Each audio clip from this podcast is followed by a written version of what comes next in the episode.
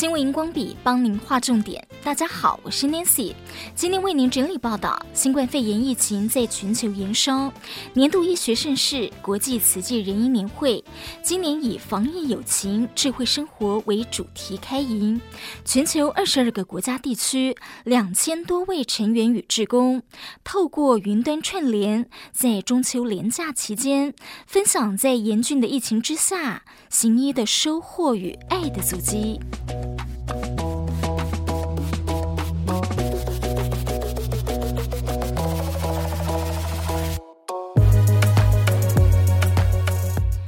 慈善新闻网报道，成立于一九九八年的国际慈济仁医会，分布全球医治病苦。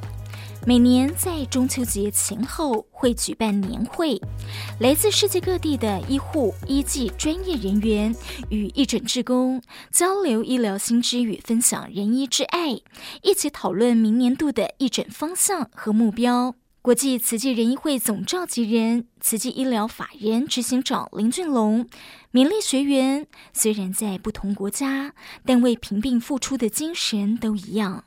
林俊龙回想，二零二一年启用的印尼佛教慈济医院，刚起业就有一位孕妇因为染疫。生产时，没有一个医院愿意收留医治，而印尼佛教慈济医院承接并帮助孕妇平安生产，不光是抢救生命，还有那份爱让人动容。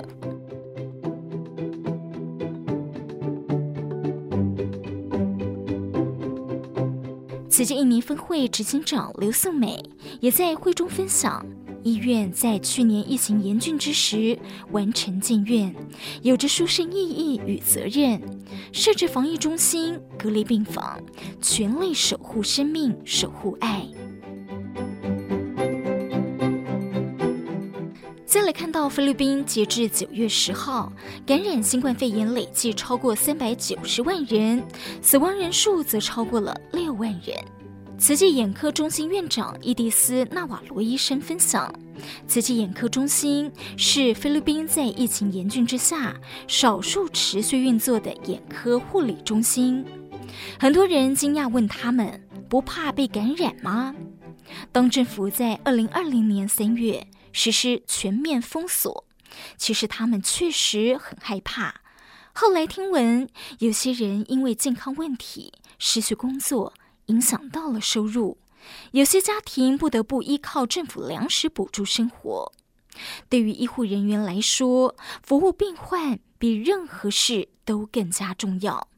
因此，在经过仔细的规划和准备，在严格的防疫下，大家守在医疗最前线。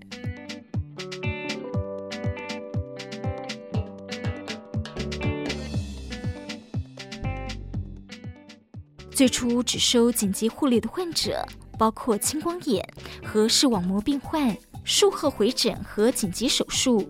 随着时间推移，越来越多人因为双眼白内障来到慈济眼科中心。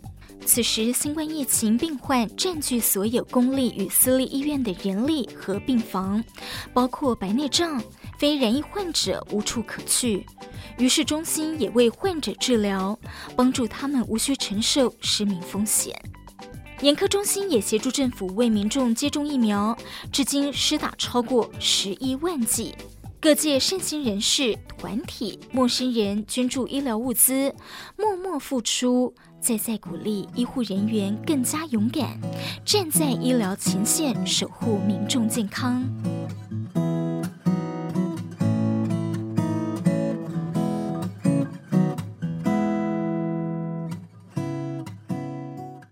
年会凝聚了美国、新加坡、泰国、马来西亚、缅甸等国家地区海外学员的爱。承担主办的单位大林慈济医院院长赖宁生提及，疫情从二零二零年开始已经两年半了，对全球的医疗造成莫大冲击，甚至生活、经济、文化、政治都有不少改变。防疫已成为日常的一部分。也感恩所有人持续同心同志的努力。防疫有情，智慧生活。新闻荧光笔提供您观点思考。